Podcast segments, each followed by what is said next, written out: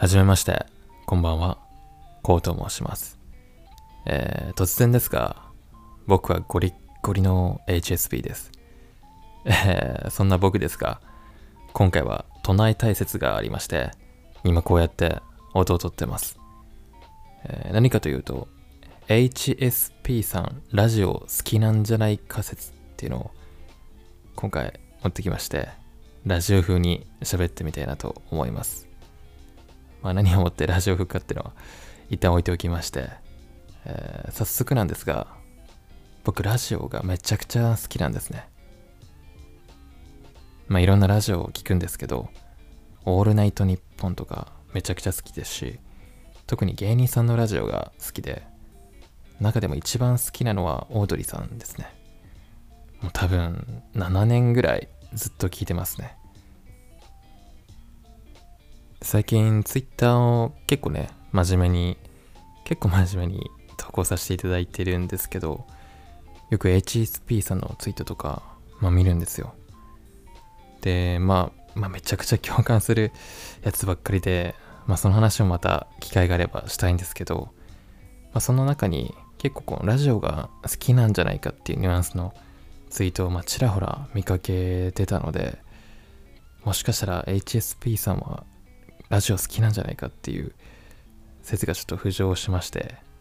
今回はその考察をしていきたいと思います。えーその根拠っていうのをちょっと3つ考えまして、まず1つ目、ながらで聞ける。まあ、特に僕寝ながらが多いんですけど、まあ、HSP さんの中にも結構寝つき悪い人って多いのかなって、まあ、これもねちょっとまた関連性はまた話したいんですけど僕も昔はね不眠症だったんですよ。でまあ本当に寝れなくて辛いなっていう時にずっとラジオを聴いてたんですね。まあその時間はすごい助けられましたしまあ寝ながらじゃなくてもまあ作業しながらとかだったら全然聞けるので特にね耳塞ぎたいという方多いんじゃないかなと思うのでまあ何か聞きながらっていうのはあるなと思います。そして2つ目不安が紛れる、まあ、ラジオって音楽とちょっと違うのはトークとか入りますよね。で自分の好きなパーソナリティさんが喋ってるの聞くっていうのはめちゃめちゃ不安が和らぐんですよ。だからもうずっと聞いてるみたいな人いるんじゃないかなと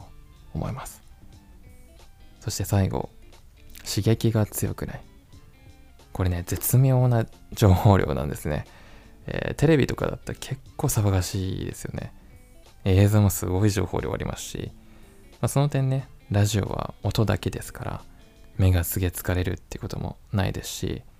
まあガチャガチャしたりとかあんまりないと。どんだけ派手なことをやってももうラジオブス内で収まることしかできませんので、えー刺激の少なさっていうのはあるかなと思います。はい。こんな感じで今回は HSP さんのラジオ好き多いんじゃないかなっていう考察をしてみました。もしねラジオ好きですよっていう方俺も好き私も好きっていう方いらっしゃったらコメントいただければ嬉しいです。ありがとうございました。